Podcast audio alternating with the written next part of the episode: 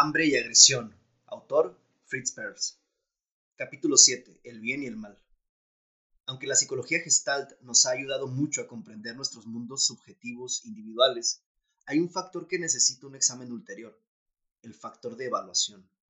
Si fuera correcto que el mundo existe solo según nuestras necesidades, entonces los objetos existirían para nosotros o no existirían. El maestro tipo medio, por ejemplo, se interesa más por los alumnos que aprenden con facilidad y no causan problemas. Hay maestros que, al menos en algunas ocasiones, no prestan atención a los alumnos difíciles, tratándolos a veces como si no existieran. Como regla general, sin embargo, el maestro distingue a sus alumnos como buenos o malos estudiantes. Esta evaluación nos obliga a considerar un nuevo aspecto de nuestras vidas, pensar en términos de bueno y malo. Avalúo, ética, moral, o como quiera que se llame a estas evaluaciones, desempeña un papel importante en la mente humana y no se explica ni por el fenómeno fondo-figura ni por el holismo, aunque existe cierta relación entre sentir lo bueno o lo malo y totalidades completas e incompletas. En nombre del bien y del mal se lucha, la gente ha castigado o educado, se han formado o roto amistades. Las obras dramáticas de ordinario contienen una persona, el héroe, al que se pinta de blanco con alas invisibles y su contrapartida, el villano de negro con cuernos. Cielo e infierno. Elevados honores y prisión, premios y castigos, alabanza y condenación, virtud y vicio, bien y mal. Bien y mal, bien y mal. Este bien y mal, como el interminable traqueteo de un tren, nunca cesa de permear los pensamientos y acciones humanas. En mi opinión, Cuatro ingredientes se mezclan para formar el cóctel de la ética. Diferenciación, frustración, el fenómeno fondo-figura y la ley de que la cantidad se transforma en cualidad. Como ejemplo para demostrar la diferenciación elegimos el agujero y el montículo que ha sido creado en un nivel. Examinemos dos personas que han creado esa diferenciación, un ingeniero civil y el propietario de una mina de carbón. El ingeniero civil tiene que cavar zanjas a lo largo de una calle para colocar un cable se interesará ante todo por lo apropiado de sus zanjas y el montículo será, eh, será para él una molestia y más aún una molestia para el tráfico. Pero el propietario de una mina de carbón, por el contrario, se interesa por el montículo de tierra, por la gran montaña de carbón almacenada y que espera ser vendida. Para él, el agujero en el terreno, el pozo del que se sacó el carbón es una molestia ya que hay leyes que exigen tener cuidado y precaución para que no sucedan accidentes. Así, Vemos que el montículo de tierra y el agujero tienen un interés diferente y una valoración diferente para estas dos personas. Sus gustos y aversiones van en direcciones opuestas, por ser sus gustos idénticos con sus intereses y sus aversiones idénticas con las exigencias que se les imponen. Su actitud misma es similar. Ambas personas sienten gustos y aversiones con un tinte leve de bueno y malo. Pueden maldecir o bendecir, pero el ingeniero no llamará al montón molesto de tierra, como podría hacerlo un niño, perverso ya ha aprendido a diferenciar su actitud hacia objetos y conducta. Mientras que para el niño pequeño todas las cosas están animadas y se comportan en vez de tener cualidades. Hablamos de una manzana buena o mala, aprobando o desaprobando su cualidad. Pero cuando aplicamos esta evaluación a la conducta, comenzamos a moralizar. Este moralismo, la discriminación entre bien y mal, comienza a existir en la primera infancia. El psicoanálisis sostiene que se da un periodo en la vida del niño llamado el estadio ambivalente, el periodo de doble evaluación, y un estadio post-ambivalente, en el cual el jovencito logra una objetividad que anteriormente no poseía y que lo capacita para sopesar las buenas y malas cualidades de un carácter. Un desarrollo ulterior, más allá del pensar en términos de bien y mal, puede producir una actitud de desapego interesado. ¿Qué formaciones fondo-figura llevan a la ambivalencia? Un niño no puede concebir a su madre como un individuo, o ni siquiera acercarse a cualquier tipo de conocimiento comprensión completa de ella. Tan solo aquellas partes del mundo que necesitamos se convierten en figura y resaltan claramente del caos que las rodean. En consecuencia, para el niño tan solo existen aquellos aspectos de la madre que él requiere. Como Freud ha señalado, para el lactante el mundo existe tan solo como algo carnoso que produce leche. A este algo se le llama más tarde el pecho de la madre. A medida que avanza el desarrollo y al surgir nuevas exigencias del niño, éste va percibiendo más y más aspectos de la madre y así comienzan a existir para el niño. Pueden surgir ahora dos situaciones. o la madre satisface las exigencias del niño o no. En el primer caso, por ejemplo, alimentarlo con su pecho, el niño queda satisfecho, se siente bien y la imagen de la madre, limitada al sentimiento, olor y vista del pecho, desaparece en el fondo hasta que el hambre que vuelve la renueva, autorregulación orgánica. La segunda situación, opuesta a la primera en todo respecto, surge cuando no están satisfechas las necesidades del niño. El niño sufre una frustración, se acrecienta la tensión del impulso y el organismo produce energías, los medios para lograr el fin, la satisfacción. El niño está muy agitado, comienza a llorar o monta en cólera. Cuando esta actividad intensificada lleva a la satisfacción última, no, no se produce daño al niño. Por el contrario, habrá desarrollado ya cierta energía y medios de expresión. Pero si la frustración persiste más allá de la ansiedad que el niño es capaz de soportar, se siente muy mal.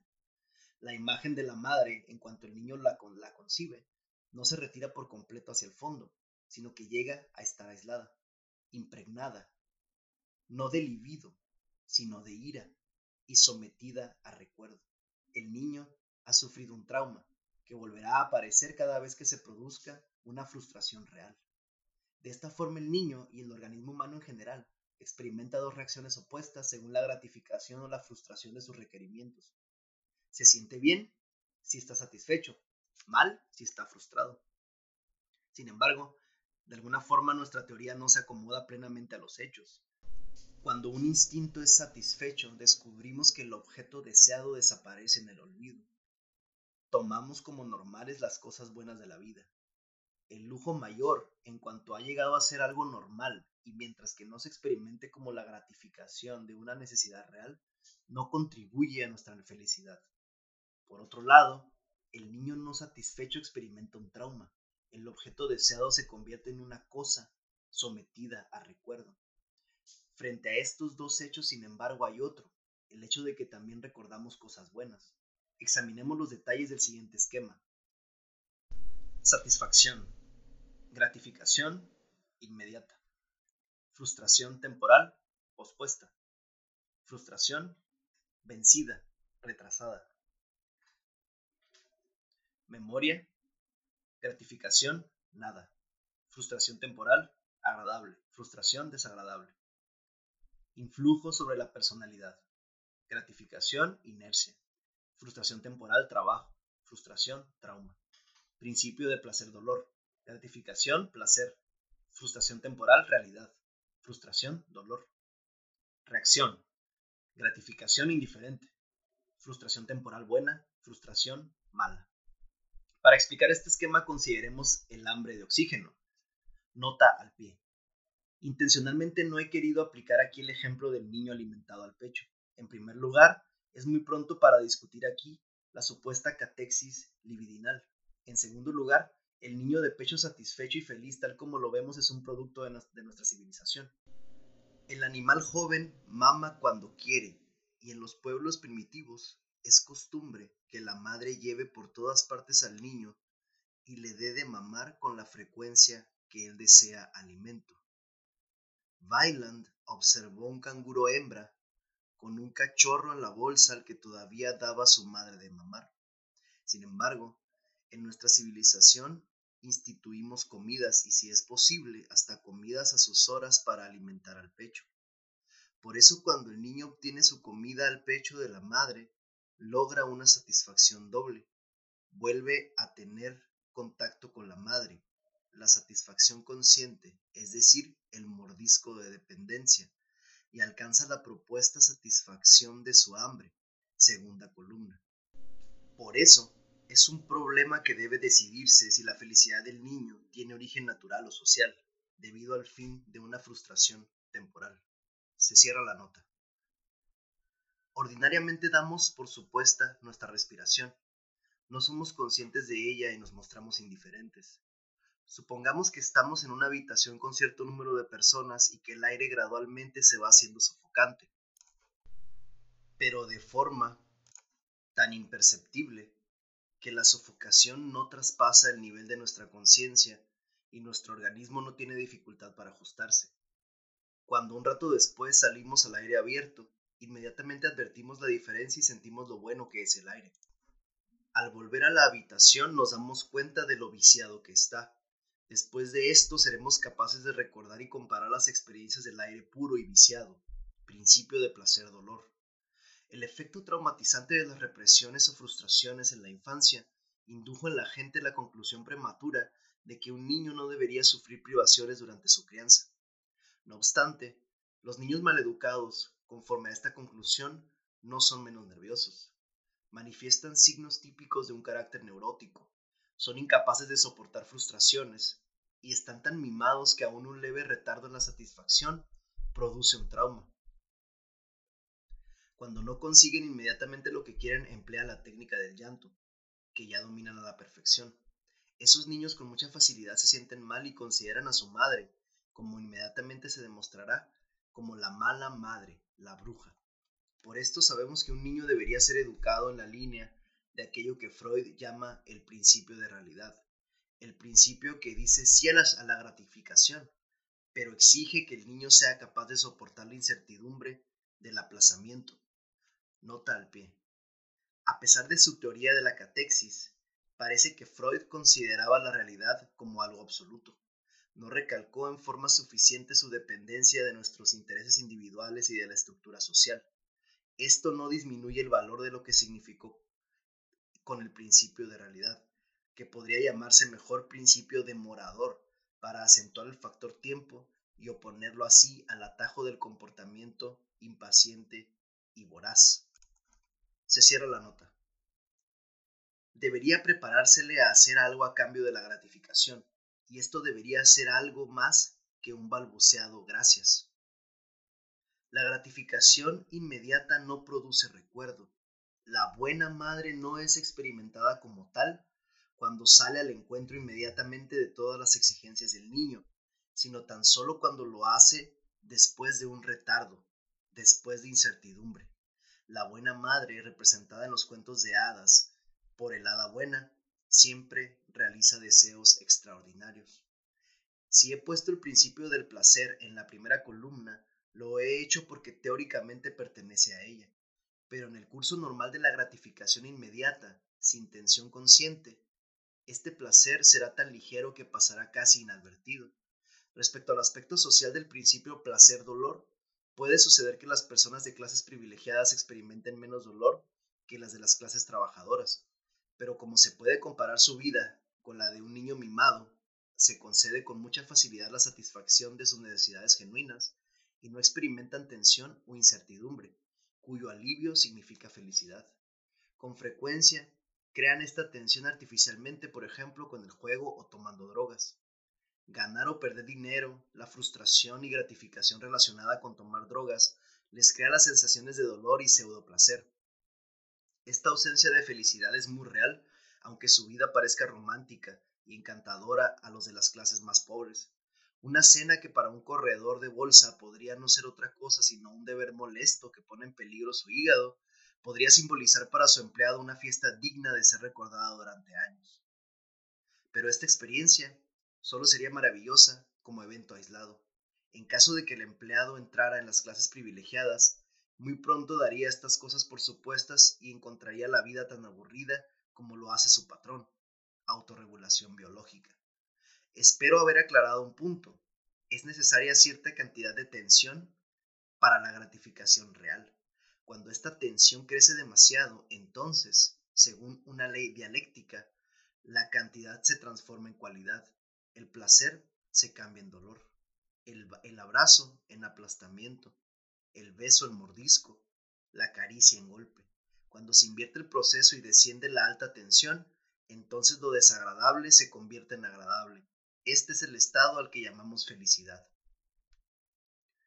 Después de haber rectificado nuestra observación primera respecto al sentirse bien y mal, según la gratificación y frustración, debemos ver ahora cómo es, que, cómo es que experimentamos tan raramente el sentimiento de bueno o malo como reacciones. ¿Qué es lo que obliga al niño a decir mamá es mala en vez de me siento mal? Para poder comprender esto tenemos que considerar el proceso de proyección, que desempeña un gran papel en nuestro modo de ser mental y cuya importancia no puede ser estimada en exceso. En el cine tenemos frente a nosotros una pantalla blanca. Al fondo está una máquina llamada proyector por la cual corren tiras de celuloide llamadas películas. Rara vez vemos estas películas y cuando gozamos una sesión, ciertamente no pensamos en esas tiras de celuloide. Lo que vemos y gozamos es la película proyectada, el cuadro proyectado en la pantalla. Lo mismo sucede cuando un niño o un adulto se proyecta. El niño, incapaz de distinguir entre sus reacciones y el originador de ellas, no experimenta el sentimiento mismo de bueno o malo, más bien experimenta a su madre como buena o mala. Con esta proyección comienzan a existir dos fenómenos, la ambivalencia y la ética. Ya hemos visto que toda conducta extrema, buena o mala, puede y será recordada. Siempre que la madre impresiona al niño fuertemente con acciones buenas o malas, el niño las recuerda no permanecen en la memoria del niño como entidades aisladas, sino que formarán totalidades comprehensivas según sus afinidades. En vez de una masa caótica de recuerdos, el niño adquiere dos grupos de recuerdos. Por un lado, cuadros de la buena madre y por el otro de la mala madre. Estos dos grupos cristalizarán en imágenes. La madre buena, el hada, y la madre mala, la bruja. Cuando la madre buena emerge en el primer plano, la bruja se retirará completamente hacia el fondo y viceversa. A veces ambas madres están presentes y el niño, por sus sentimientos ambivalentes, se encuentra en un conflicto. Por ser incapaz de soportar este conflicto y de aceptar a la madre como es, se verá desgarrado entre amor y odio y se hundirá en gran confusión, como el asno de Buridán o el perro doblemente condicionado de Pavlov. Naturalmente, las actitudes ambivalentes no se restringen tan solo al caso del niño.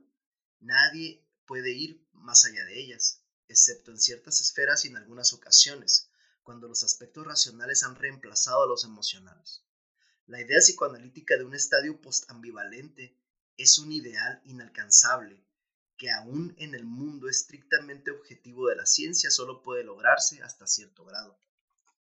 Con mucha frecuencia, científicos de alta categoría han llegado a ser insultantes cuando sus amadas teorías son puestas en duda. La objetividad es una abstracción que se puede adivinar débilmente manejando gran número de opiniones, cálculos y deducciones, pero usted y yo, como seres humanos, no estamos más allá del bien y del mal. Nietzsche. Aunque moralicemos o juzguemos desde puntos de vista utilitarios o estéticos. Cualquiera puede recordar a una persona a la que se quería mucho, pero después de, una, de alguna desilusión, se le llegó a odiar y nada de lo que hizo recibió una mirada favorable. Los nazis llegaron a convertir esta actitud en un principio.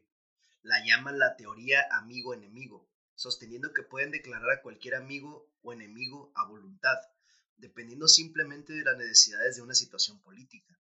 Lo justo y lo injusto, el bien y el mal, nos ponen frente a los mismos problemas que la realidad. Del mismo modo que la mayoría de la gente considera al mundo como algo absoluto, así consideran a la moral. Aún la gente que se da cuenta de que la concepción de la moralidad es relativa, que lo que es justo en un país puede ser injusto en otro, manifiesta normas morales en cuanto se ven implicados sus propios intereses. El chofer de automóvil, intolerante con los peatones, maldecirá a los que manejan cuando él mismo va a pie. El juicio de un niño acerca de su madre, como hemos visto, depende de la realización o la frustración de sus deseos. Esta actitud ambivalente existe también en los padres. Cuando un hijo realiza sus deseos, si es obediente y ni protesta frente a exigencias sin sentido, los padres están satisfechos y se considera al niño bueno. Cuando el niño frustra los deseos de los padres, aun en casos en que evidentemente es incapaz de entender, mucho menos de realizar lo que se le pide, y probablemente no puede ser considerado responsable de sus acciones o reacciones, con frecuencia se le llama perverso o malo. Un maestro clasificará a sus alumnos como buenos o malos según su capacidad para realizar sus deseos respecto al aprendizaje, atención o buen comportamiento. O si el profesor tiene interés por el deporte, podrá preferir a los alumnos que comparten este interés. Los estados con estructuras diferentes imponen exigencias diferentes a sus ciudadanos y el buen ciudadano será, naturalmente, el que obra de acuerdo con las leyes, mientras que al mal ciudadano se le llama criminal. El ciudadano satisfecho con su gobierno lo alabará como bueno, pero si le impone demasiadas restricciones y exigencias se convierte en un mal gobierno. El Estado, el padre tipo medio o la institutriz todos se comportan como niños malcriados. solo advierten a una persona cuando entra al primer plano haciendo algo no usual, una acción heroica, un logro brillante en el deporte, un comportamiento correcto en una situación extremadamente difícil. En el lado negativo está el ciudadano que llega a ser un factor perturbador en una sociedad que funciona suavemente, el gran criminal. Tal vez se le conceda el mismo encabezado de primera página que al héroe. Un padre, por lo demás indiferente, ciertamente se dará cuenta de su hijo cuando éste molesta su sueño sagrado. En toda sociedad, además de estas reacciones emocionales, existe cierto número de exigencias tan inflexibles, tan profundamente enraizadas, que han llegado a convertirse en cánones de conducta, dogmas y tabús, y han proporcionado a nuestro sistema ético su aspecto fijo y rígido. Esta rigidez se ve reforzada porque existe en nosotros esa peculiar institución moral llamada conciencia. Esta conciencia tiene una moral estática, carece de una estimación elástica de las situaciones cambiantes, se fija en los principios y no en los hechos, y puede simbolizarse por medio de la vendada estatua de la justicia. ¿Qué hemos encontrado hasta ahora? El bien y el mal lo justo o lo injusto, son juicios hechos por individuos o instituciones colectivas según la realización o frustración de sus exigencias. En la mayoría de los casos, pierden su carácter personal y cualquiera que haya sido su origen social, han llegado a convertirse en principios y normas de conducta. Un organismo responde a una situación.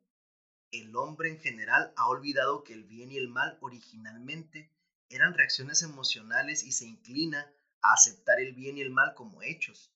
De ello resulta que en cuanto se llama a una persona o grupo bueno o malo, se suscitan respuestas emocionales, amor y odio, aplausos y condenación, amor al Führer y odio al enemigo, sumisión a los propios dioses y disgusto ante los extraños.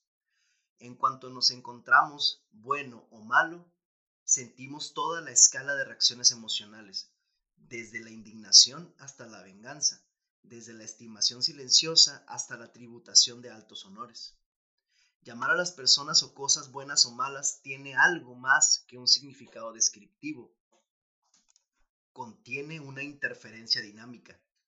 Eres un niño malo. La mayor parte de las veces tiene una carga de ira y hasta de hostilidad exige un cambio y amenaza con consecuencias desagradables, pero el contenido emocional de Eres un niño bueno es alabanza, orgullo y promesa. A medida que varía la intensidad de las reacciones, entran en juego diferentes cantidades de afecto y rechazo. No es difícil darse cuenta de que nuestras reacciones hacia las cosas y personas buenas son de afecto o atracción. A la reacción emocional de agrado o amor está vinculada la tendencia a establecer contacto. La madre acaricia al niño bueno. El niño demostrará su gratitud hacia su institutriz abrazándola y besándola. El rey estrechará la mano al héroe. El presidente de Francia, al otorgar la Legión de Honor, abrazará al que la recibe. Con los niños frecuentemente se hace contacto en forma indirecta, dándoles regalos, por ejemplo, para el estómago, dulces. Con los adultos, ofreciéndoles regalos para su vanidad, medallas y títulos. Al otro extremo de la escala encontramos la aniquilación. Se experimenta a la cosa o persona mala como una molestia o factor perturbador hasta tal grado que se desea suprimirlo. El niño quiere arrojar por la ventana a la mala madre, desea que muera. Debe recalcarse que el niño realmente lo dice de, veras durante un periodo de frustración. En cuanto la frustración ya no esté en primer plano, el deseo de muerte probablemente desaparecerá. Por otro lado, la madre podría amenazar con abandonar al niño malo y privarlo de su propia presencia, sabiendo perfectamente lo mucho que la necesita. La Iglesia Católica Romana excomulga a sus reos. En los cuentos orientales, el déspota mata a todo el que llega a molestarlo. En nuestra época, este procedimiento ha llegado a un clímax en la tecnología nazi destruyendo a la oposición, campos de concentración, disparar mientras trata de escapar, exterminación de razas completas.